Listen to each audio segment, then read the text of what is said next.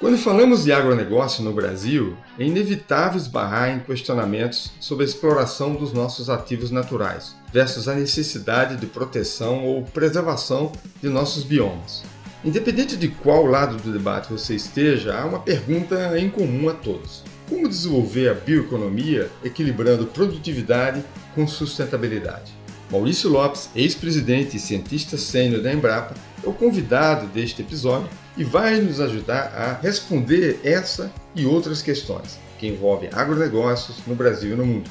Eu sou Vinícius Lages, diretor técnico do Sebrae Alagoas e acompanho você nessa jornada. Ouvidos atentos podem mais. Este é o Pod, podcast do Sebrae Alagoas. Toda semana, um convidado especial para uma conversa sobre temas que impactam negócios, carreiras e sociedade.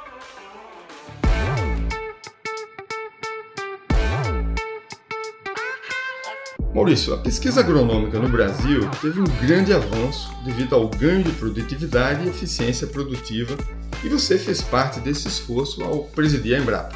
Porém, se formos olhar, ainda é uma agricultura bastante presa a commodities, e nós temos um país que tem uma mega biodiversidade. Por que essa agenda não avançou para além da agricultura de commodities? Muito bem, Vinícius. Uh, em primeiro lugar, te agradecer pela oportunidade de participar aqui do podcast uh, do Sebrae Alagoas. Uh, muito obrigado, muito obrigado pela parceria, né? Você é sempre um grande parceiro é, da Embrapa. Bom, Vinícius, uh, eu, eu, acho que quando a gente avalia essa trajetória recente né, da agricultura do Brasil, obviamente que não há como a gente não reconhecer os avanços extraordinários que nós fomos capazes de fazer num espaço de tempo muito curto, né? espaço de tempo de cinco décadas, né? não é pouco né, o Brasil avançar tanto, se projetar né, como um, um grande provedor de alimentos uh, para o mundo, o desenvolvimento de tecnologias muito adequadas né, a essa realidade tão desafiadora. Né? Fazer agricultura no cinturão tropical do globo não é algo trivial em função das características desse espaço, né? solos muito antigos, intemperizados, muito ácidos, pobres em nutrientes. Né? A gente ainda não tinha as, as, as variedades né, daquelas espécies importantes né, para alimentação adaptadas à nossa realidade. Avançamos muito também na questão a, da adaptação né, de diferentes espécies a, a, esse espaço, né, a tropicalização de vários cultivos. Então, é, eu, eu acho que é reconhecido por todos né, esse avanço muito significativo que o Brasil é, fez. Né? Mas, tendo alcançado o que alcançamos e levando em conta a realidade né, que nós estamos vivendo e mais, né, procurando antever e antecipar é, desafios que certamente virão ah, do futuro, eu acho que também é prudente né, que a gente é, não ah, se acomode. Né? Eu acho que o mais ah, prudente é considerarmos, sim, é, fizemos avanços muito significativos, mas temos ainda enormes desafios, considerando paradigmas que estão emergindo, paradigmas que ainda emergirão. Talvez o mais importante, o, o paradigma da sustentabilidade. Né? Nos últimos anos, cresceu muito essa consciência né, de que precisamos é, de certa forma, buscar uma reconciliação entre os sistemas humanos e os sistemas naturais. Essa é a maneira como eu caracterizo a sustentabilidade. Eu acho que essa agenda ela cresceu muito fortemente, né? ela foi incorporada pela sociedade moderna, e uh, é inevitável. A agricultura tem que caminhar no sentido de dar a sua contribuição para que essa reconciliação ocorra, né? ocorra em prazos razoáveis para que a gente possa almejar um futuro venturoso, um futuro sustentável né? para as próximas uh, gerações. E temos que reconhecer que há um espaço enorme né? para a agricultura revisitar processos, né, se reinventar em alguns aspectos, né, e incorporar uh, um, um, um, novo modo né, de fazer as coisas. Eu acho que a, a, agenda da sustentabilidade está trazendo muito fortemente né, esse conceito de uma agricultura em é, melhor sintonia né, com, a, com o meio ambiente. A gente vê emergir conceitos, por exemplo, como bioeconomia, como a economia verde, a economia circular. É, essas são nada mais, nada menos que ah, esforços ou tentativas né, de se reinventar a economia tradicional para um paradigma né, de é, desenvolvimento sustentável. E a agricultura tem muito, tem um papel importante a cumprir aí, né? Você citou, por exemplo, né, essa possibilidade que o Brasil tem de maneira destacada, que é o de usar a sua imensa, sua fabulosa base de recursos naturais, né, incluindo a sua fantástica biodiversidade, para ajudar a sociedade a avançar nisso que eu estou chamando dessa reconciliação entre os sistemas humanos e os sistemas naturais, né? buscando atividades, as várias atividades econômicas, as várias atividades da sociedade serem desenvolvidas né, com uma visão mais equilibrada, né, mais harmônica entre diferentes dimensões, né, a dimensão econômica, a dimensão social, a dimensão ambiental. O que a gente está vendo é, Vinícius, que há um claro movimento é, para se buscar mudar a maneira como a gente avalia performance nas, nas várias atividades humanas. Né?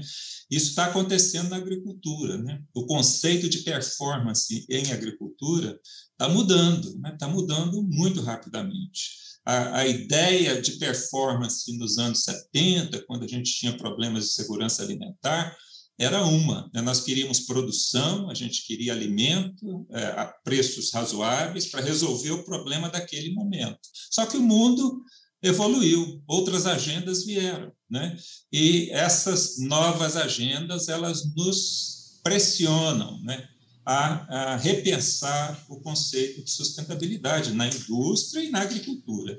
Então, nós vamos ter que dar, digamos, a, a materialidade para a sustentabilidade. Então, a agenda ESG é uma agenda de métrica, né, que nos permita avaliar se negócios, investimentos né, podem ser medidos e avaliados é, do ponto de vista do ganho em sustentabilidade.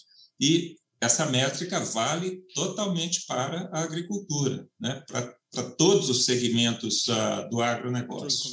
É, eu acho que as novas métricas elas vêm sim em benefício uh, uh, dos segmentos, elas nos ajudam né, a interpretar de forma mais objetiva o que é sustentabilidade, mas como é que a gente mede avanços na direção da sustentabilidade. Então, a, a métrica ESG, como a métrica ACV, análise de ciclo de vida, que é uma outra medida, uma outra métrica, são avanços muito importantes, né, que precisam ser incorporados pela agricultura em todas as suas dimensões, porque esse é o caminho né, para a gente, então, promover os ajustes, as mudanças, as reinvenções que vão imprimir esses, esses negócios, essas atividades na direção da sustentabilidade. Maurício, você vem falando também da questão dos impactos climáticos da própria agricultura e como ela pode ser parte da solução e não apenas dos problemas tanto agricultura quanto pecuária, que às vezes entram no rol dos vilões. De que maneira uma agenda de neutralização de carbono pode ser uma oportunidade e uma nova fronteira para o agro brasileiro?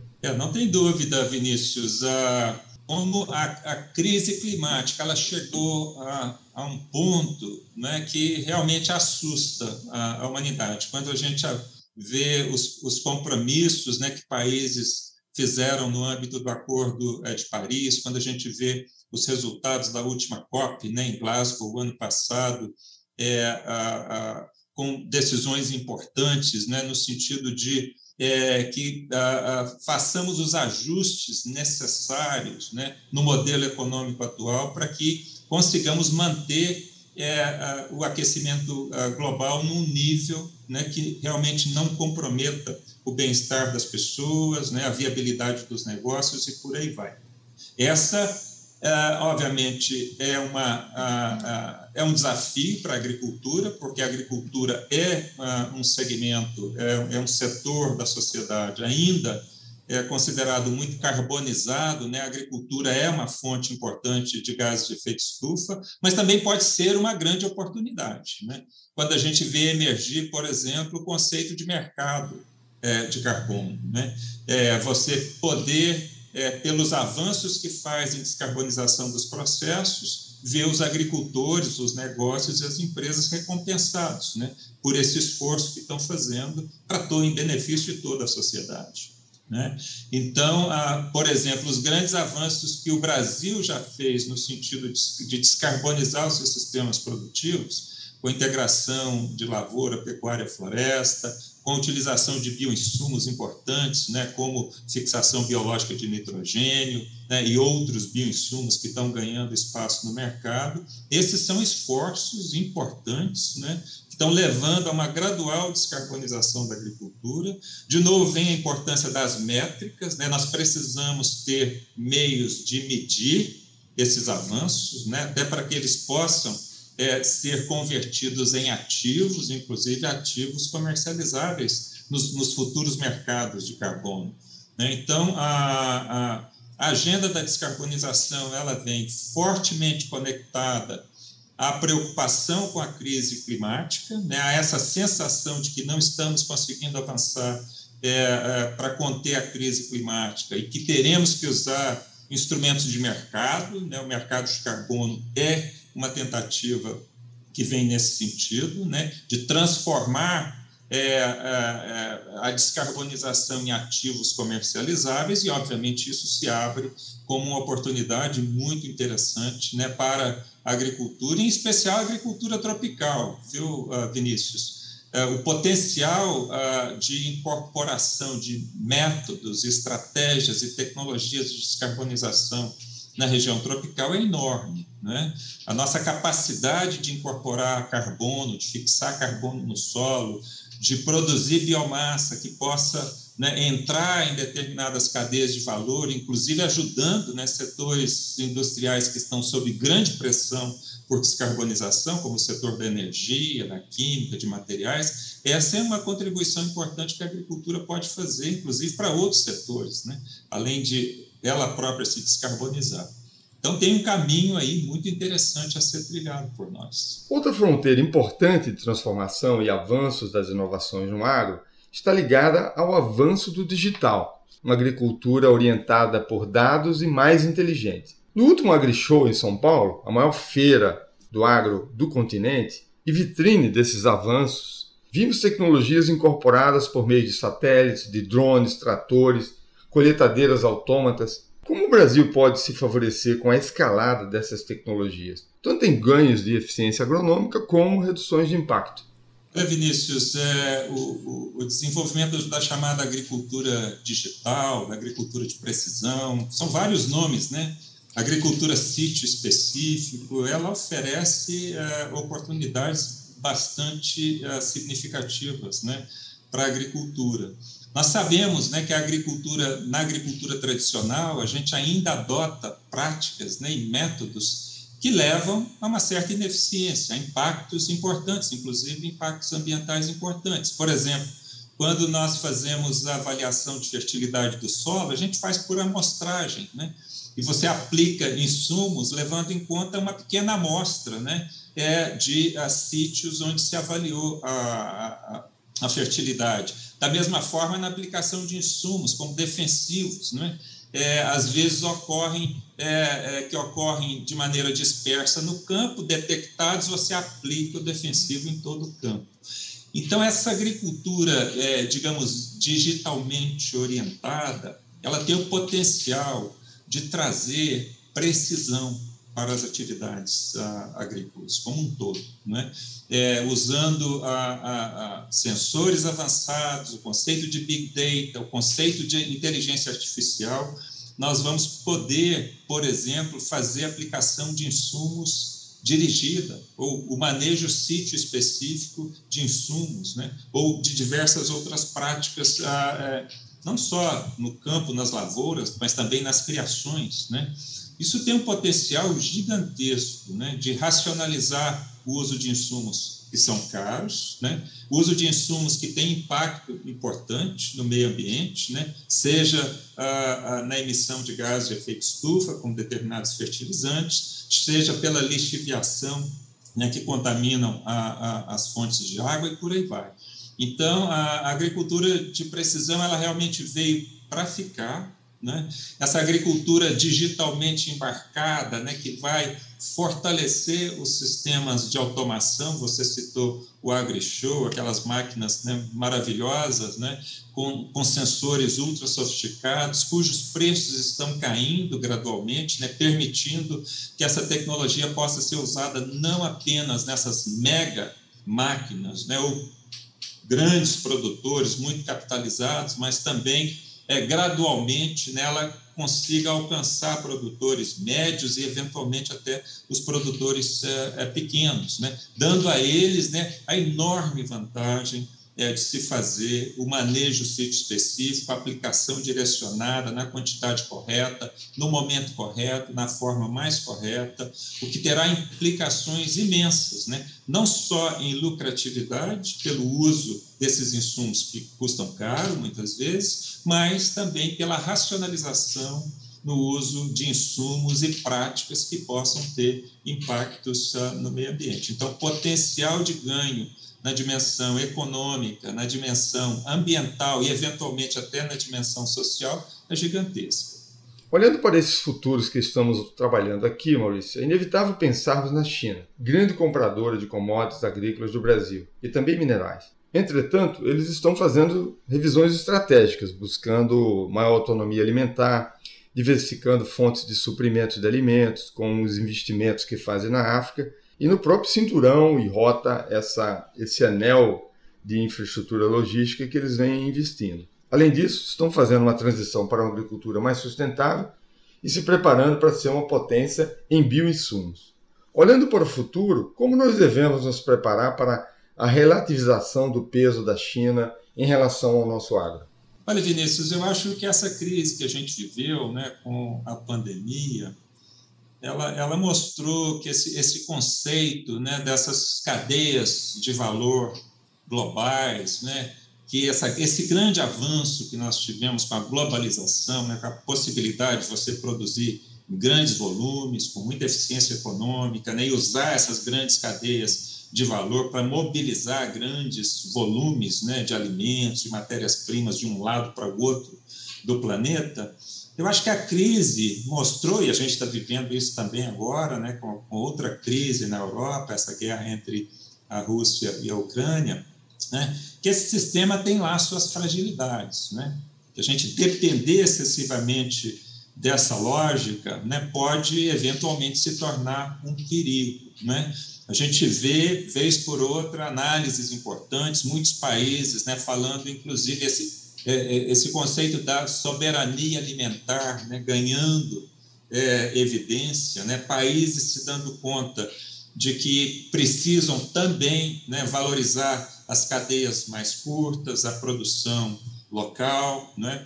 Então, eu acho que esse é um aspecto que a gente precisa colocar é, no radar, né? uma, uma dependência excessiva desse modelo né, que ganhou grande robustez, com o avanço da, da, da globalização, que deu ao Brasil né, uma grande capacidade de alcançar mercado, né, de trazer é, divisas é, para o país, ele tem que ser olhado para o futuro né, com, com certo cuidado. Né?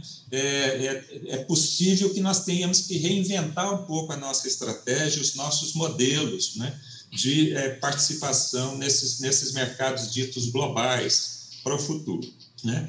Além uh, desses sinais, né, crescendo uh, essa preocupação com a chamada soberania alimentar e a possibilidade né, de países que são grandes importadores hoje né, reduzirem essas importações no futuro em função dos investimentos que estão fa fazendo para ganhar mais capacidade de prover para suas populações, nós temos também é, no horizonte, Vinícius, uma, uma possível mudança no que se chama é, é, transição alimentar. Né?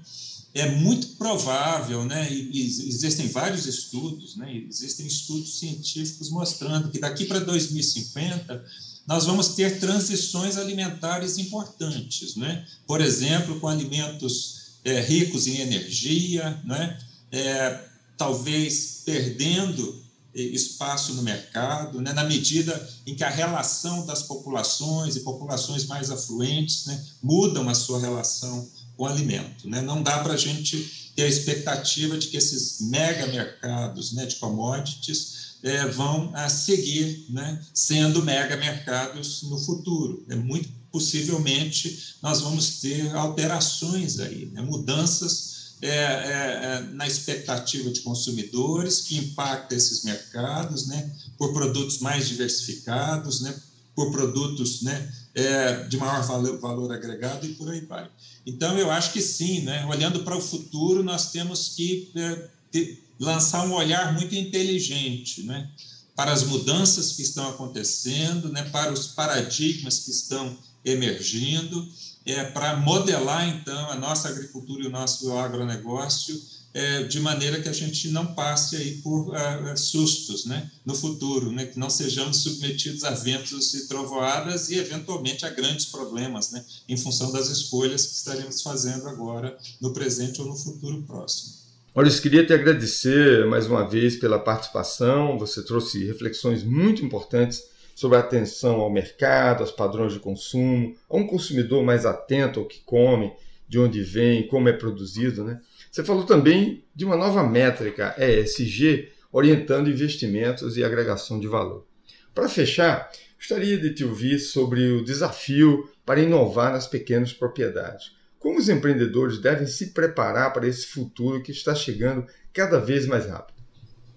Essa é uma ótima pergunta, ah, Vinícius, porque todo, todo esse é, processo de mudança né, que a gente já vê iniciado agora, né, e de repente até apressado né, em função da pandemia, da crise que nós estamos vivendo, indicam um futuro que provavelmente será bem diverso né, é, é, em relação a, a, esse presente né, que temos. É, é possível que é, tenhamos um futuro em que a relação das populações com alimentos é, mude de maneira substancial. Eu eu falei nessa preocupação de populações mais, é, digamos, afluentes né, com o alimento, a relação com o alimento tenderá a mudar, né? as, as pessoas né, querendo uma, uma relação é, em que se busca né, novos sabores, novos aromas, novas experiências a partir é, do alimento. Essa é uma oportunidade é, incrível né, para um país